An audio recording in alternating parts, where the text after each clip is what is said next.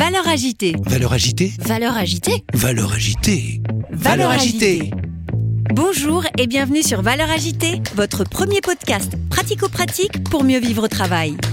Chaque semaine avec mes invités, nous croisons nos regards sur les valeurs de ce nouveau monde et partageons nos secrets pour gagner en efficacité et sérénité professionnelle. DG, DRH, manager, vous avez des enjeux de transformation ou tout simplement souhaitez être plus performant et plus épanoui dans votre vie professionnelle? Alors ce podcast est fait pour vous. Je suis Magali Auger, DRH et DG depuis 20 ans et coach professionnel certifié. Curieux d'en savoir plus? Demandez-moi en contact sur LinkedIn et rendez-vous sur vos plateformes préférées. Dès demain, tu supprimes les réunions et tu dis à tes cadres, j'irai vous voir sur le terrain. Bonjour et bienvenue dans ce cinquième épisode avec Jean-François Aubrist, notre pionnier de l'entreprise libérée, ex-dirigeant de l'entreprise Favi. Dans ce cinquième épisode, nous allons parler de ce que sont devenues ces entreprises libérées des années 80, mais aussi est-ce qu'aujourd'hui les entreprises libérées peuvent encore exister et est-ce qu'elles ont un devenir? Je ne vous en dis pas plus et je vous souhaite une très belle écoute. Est-ce que tu as des exemples d'entreprises libérées aujourd'hui?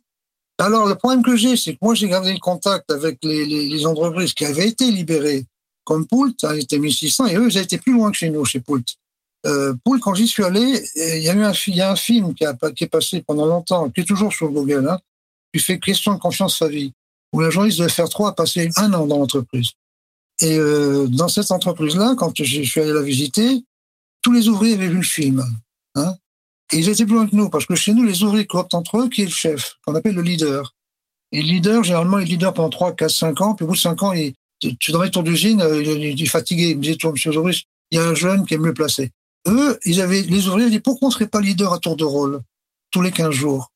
Tu vois que le seul pouvoir qu'il y a, parce que c'est comme le leader qui décide les augmentations de ses copains, hein, et la sienne, hein. Donc il a un vrai- réel pouvoir. Euh, D'accord? Ils- ils- eux, le leader changeait tous les 15 jours. Et ils ont remarqué que les leaders, euh, dans certaines mini-usines, il n'y a que 40% des gens qui voulaient bien être leaders, ou 60%, pas plus. Ben voilà, il y a 40% qui se sentaient prêts, pour faire ça. Hein? Et le problème de Poule, ben, c'est que le patron est parti en retraite. et puis est arrivé derrière un gars qui a fait des études. Voilà, donc euh, il a un syndicat, tout ça. Mais moi, ça a été très vite. Hein. Euh, après moi, le- j'avais formé moi, mais c'est une histoire qui est assez pénible, je ne vais pas la raconter. Mais grosso modo, euh, disons que celui qui a pris la succession, j'avais formé. J'allais te poser la question, qu'est-ce que devient Favi aujourd'hui? Eh ben, quand je suis parti, on faisait 100 millions de chiffre d'affaires. Quatre ans après, je faisais 30 millions. On était 700 et ils étaient 300. Mais j'ai pas de regret parce que euh, ceux qui sont partis, ils sont partis avec trois ans de salaire parce que bêtement, le successeur, là, s'est dit, il y a trop d'ouvriers à famille. Forcément, c'est eux qui faisaient tout. Et on avait, je sais pas si tu vois, mais c'est une, une usine qui fait 700 personnes, qui fournit Tesla, qui fournit les hôpitaux, parce qu'on avait un effet de qui tue les bactéries, qui fournit l'alimentaire, qui fournit 60% du marché automobile. Tu avais huit administratifs et deux informaticiens. C'est tout. Tout était géré dans les mini-usines. Et quand on voit effectivement, euh, tu vois, toute l'énergie et, et les convictions que, que tu as portées et que tu vois aujourd'hui que euh, euh, ton entreprise, elle a évolué dans une- un autre Alors, sens, ça te fait quoi? Le nouveau patron, peu importe qui c'est, euh, a un que j'ai écrit, et là, il est en train de remonter la pente. Il, mais il passait en un an de 30 millions à 40, à 45 millions, ce qui est pas mal. Hein. Il perd toujours de l'argent, mais j'avais laissé un trésor de guerre qui était énorme, j'avais laissé 50 millions, je crois, de réserve. Euh, donc, il remonte tout doucement. Je crois que lui, il a compris. Mais celui d'avant, il n'avait pas compris. Et du coup, ça- t'avais ressenti quoi alors avec celui d'avant? Ça Hein? fait mal? Ben, moi, j'ai fait ce que j'ai pu. Celui qui avait été nommé, je l'ai abreuvé de documentation, mais plus je lis la documentation, plus je faisais le contraire, un petit peu comme Hollande qui a fait tout ce que, contraire de ce que fait- ce qu'avait fait Sarkozy. Euh, et alors, si tu veux, le, gars, que j'avais formé pendant dix ans pour être mon successeur, euh, avant d'être licencié, enfin, avec, euh, il n'a pas licencié parce qu'il ne peut pas licencier, il a filé 50 salaires, a exigé que le plan social qu'il ferait derrière, y aurait des volontaires et qu'on lui reverserait trois ans de salaire. Donc, tous mes ouvriers qui sont partis, sont partis qu'un pécule de trois ans, et qui a racheté un garage, qui a, est devenu chauffeur routier, qui, qui, qui, qui. C'est-à-dire, j'ai pas de regret parce que tous mes ouvriers sont sortis casés bien. C'est les meilleurs qui sont partis, forcément. Hein. et alors, j'ai aussi le plaisir de, savoir que mes commerciaux qui faisaient tout, hein, puisque tout, ils connaissaient tout. Hein, euh, ben j'en ai un qui a repris une petite boîte de 100 salariés, qui a refait du Favi, maintenant ils sont 400 salariés. Le CM Favi a, a dans la région. J'en ai un deuxième qui est en train de faire ça, là. Hein. Et mes, anciens cadres, qui sont en train de refaire un système Favi, euh, dans la région et ailleurs. Donc voilà, donc j'ai pas de regrets, mais c'est tout, c'est le passé. Il y a effectivement une petite euh, phrase euh, où des fois on dit euh, les bons partent quand le management est mauvais et les mauvais partent quand le management est bon. T'en penses quoi? C'est trop compliqué pour moi. non, mais le système est viril, hein, ça c'est un truc, parce que parfois on me pose la question en me disant est-ce que c'est pas un peu bisounours? Il faut savoir que comme euh, c'est juste, c'est-à-dire que la maman qui arrive en retard en disant, ou qui va appeler en disant mon bébé a, a, pleuré toute la nuit, j'arrive en retard, personne ne va la sanctionner. Le mec arrive en retard parce qu'il a crevé, personne ne va le sanctionner. Mais le branleur, ou la branleuse, parce que ça arrive aussi chez les femmes, hein, qui n'est pas sérieux, comme l'effectif se rééquilibre au, quotidien, c'est en fonction du boulot, les, ouvriers naviguent d'une mini-usine à mini-usine. Hein. C'est pas organisé. Quand j'essaie de l'organiser, c'est le bordel. Tu vois. Je sais pas comment ça marche, mais ça marche, d'accord? Le mauvais, plus personne n'en veut. Et moi, il m'est arrivé dans mes tours d'usine, peut-être une petite dizaine de fois en 35 ans, de tomber sur un monsieur ou une dame qui me dit, Monsieur Zobry, j'ai fait le tour d'usine, personne ne me veut. Et ma réponse était toujours, ben, prenez un balai, restez pas sans rien faire, il y bien un, il bien un coin à balayer. Et au bout de deux jours, la, personne ne vient plus. Et donc, on constate, du fait du salarié, la rupture du, la rupture du contrat de travail. Mais ça, ça, oui, l'ingénieur, là, pareil, il n'y a, pas de chef chez nous. Parce que le chef du bureau d'études, il répartit le travail. Même au mauvais. Parce qu'il veut garder son effectif. Nous, c'est les ouvriers qui décident avec qui ils veulent travailler. Ils choisissent leur ingénieur ou leur technicien. Si le gars fait des machines qui marchent pas, plus personne ne lui demande rien. Et je sais qu'il y avait un jeune ingénieur comme ça des mines. Euh, un jour, je passe dans, le bureau du Monsieur Zobry, j'ai plus rien à faire. Ben, j'ai forcément, t'as fait deux machines. T'as pas écouté les anciens. Hein, moi, j'ai suivi le truc. Quand les anciens disaient fait comme ça, comme ça, t'as as fait, as fait les mines, t'as fait ta tête. Et on était emmerdé avec les machines. Mais qu'est-ce qu'il faut que je fasse? Ben, Va te vendre auprès des ouvriers. Ah, je suis ingénieur, je vais pas me vendre auprès des ouvriers. Ben, tu démissionnes. ben, il a démissionné. Alors dans une boîte normale, le mec, il serait toujours là. L'inconvénient du service, c'est que ça bouffe 30% euh, du temps en conneries pour justifier sa place. En réunion, truc, machin. Hein Deuxièmement, ça répartit le travail. Nous, non, c'est les ouvriers qui décident. Alors, ça aussi, mais c'est une question de bon sens. Dans mes tours d'usine, c'est ce que j'apprends aux patrons. Parce que les patrons, souvent, me disent, ouais, ouais d'accord, ben, dès demain, je fais mon tour d'usine. Je dis, non, non, si tu n'es jamais descendu dans l'usine, d'accord Ils vont se poser des questions. Dès demain, tu supprimes les réunions et tu dis à tes cadres, j'irai vous voir sur le terrain. Et quand tu vas voir tes cadres sur le terrain, si tu croises un ouvrier, tu lui dis bonjour. D'accord? C'est tout. Et petit à petit, ils vont prendre confiance. Hein? Maintenant, retiens une chose. Ne parle jamais boulot avec les ouvriers. Jamais. D'accord? Parle, parle-leur, parle-leur d'eux, de leurs enfants, de leur hobby. Pousse les gens à parler de leur hobby. Parce que dans son hobby, il est plus fort que toi. Et il se sentira à l'aise. D'accord? Et s'il parle boulot, alors là, il n'y a pas 50 solutions. C'est oui, on le fait, c'est une bonne idée.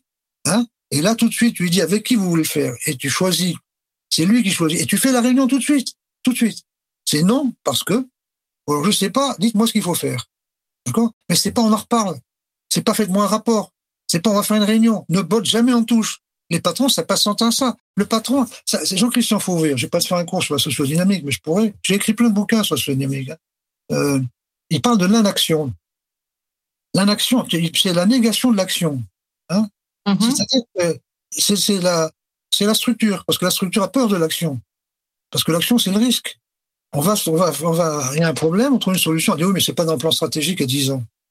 Le plan stratégique à 10 ans. La météo, avec 10 satellites, 550 stations au sol, qui, qui suit nuit et jour, des trucs qu'on peut pas discuter, température, ne prévoit rien de fiable à plus de 3 jours. 10 ans. Le budget, on n'a pas de ligne budgétaire, le budget a un an. Qui a prévu Poutine? Qui a, qui a prévu le, la Covid. C'est des, trucs qui ont été inventés par la structure pour justifier sa place et pour ne pas agir. L'anaction, la négation de l'action.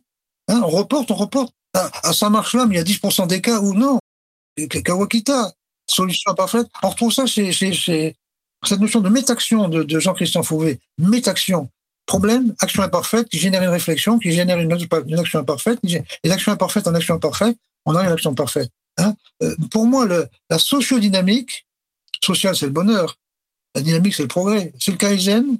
Kaizen, c'est la performance pour le bonheur. Hein c'est le Kaizen en judo-chrétien. C'est ce qu'a fait Jean-Christian Fouet, par la sociodynamique. Et comment tu fais pour euh, rassurer les salariés? Parce que, effectivement, je te rejoins, euh, certains salariés ont envie et besoin d'autonomie, de, liberté, d'espace de, créativité, mais tu peux aussi avoir un besoin presque à l'opposé de euh, sécurité, de réassurance, de structure, de cadre pour, euh, pour les sécuriser. C'est le leader qui faisait ça dans sa mini-usine. C'était 30-50 personnes dans mini-usine. Mais Saint-Luther, qui avait 6000 salariés, c'était 250 personnes. C'est le leader qui fait ça, je crois. C'est sur le terrain, entre ouvriers. Quoi. De, déconne pas, là. C'est pas grave ton truc, etc. Tu vois, ça se passe sur le terrain, ça. Tu sais, les ouvriers ont peu d'ego. Hein. Il y a que les cadres qui ont de l'ego. Hein. Ça se passe très bien entre ouvriers. Tu sais, mais je sais pas si tu vois comme c'est aberrant.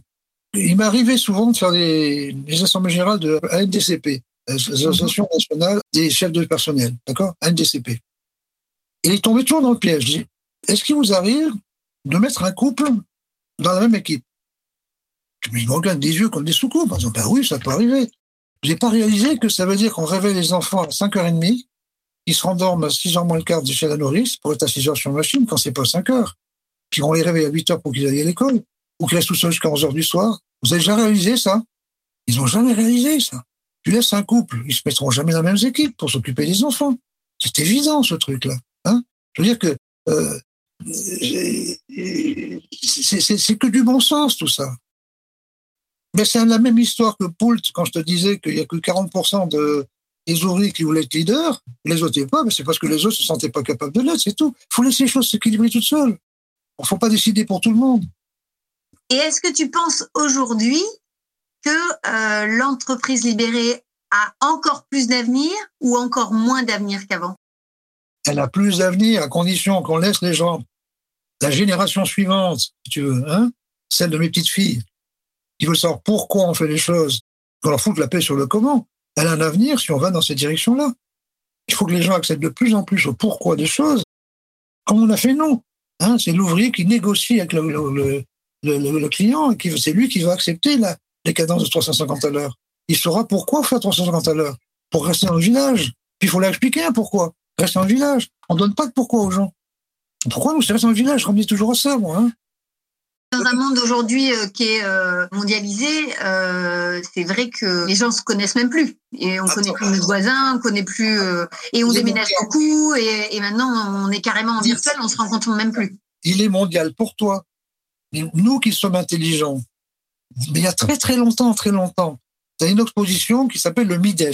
Le MIDES, c'est l'exposition européenne de toute la sous-traitance. On faisait des bus entiers d'ouvriers au MIDES. Et à l'époque, alors d'abord parce qu'un ouvrier, ça peut aller sur un stand, prendre une pièce pour regarder, puis sait ce qu'il faut regarder un ouvrier sur une pièce. Un ingénieur, c'est peut-être pas. Puis il n'est pas gêné de prendre la pièce, puis il regarde en détail. Hein, d'accord. Et puis ils ont commencé à avoir un stand chinois, deux stands jaunes, trois stands jaunes, vingt stands jaunes, la moitié du Mides en jaune. Prennent conscience de la compétition internationale. L'ouvrier de base en Picardie, sait pas que les jeunes, ils sont merdants. Ils n'avaient pas vu cette croissance-là. Tu vois? Donc, faire sortir les gens, mais ça, ça a été le, mon, mon, majeur à moi, c'est de faire sortir les ouvriers au maximum. Tu sais que les ouvriers, parfois, les travailler 15 jours chez nos clients pour qu'ils voient ce que nos clients faisaient de nos pièces et que nos fournisseurs pour voir ce que nos fournisseurs, comment fournisseurs faisaient les pièces. Et inversement, nos clients nous envoyaient leurs, ouvriers après, voir comment faisaient leurs pièces, etc.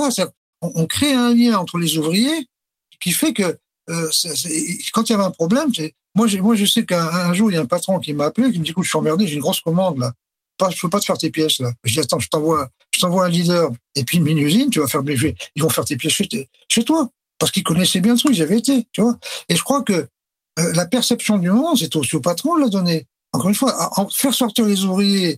Et encore, attends, j'envoyais 30 ouvriers tous les deux ans au Japon.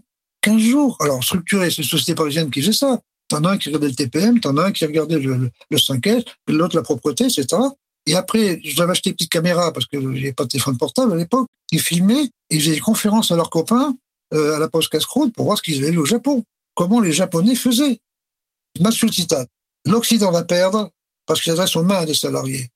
Nous allons gagner parce qu'on s'adresse à leur cœur et à leur cerveau. voilà. Tout est dit.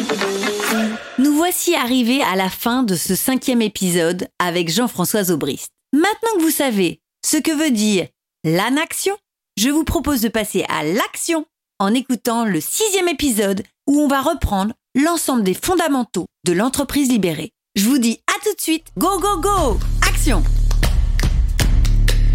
Vous avez aimé cet épisode? Donnez-lui 5 étoiles sur votre plateforme de podcast préférée.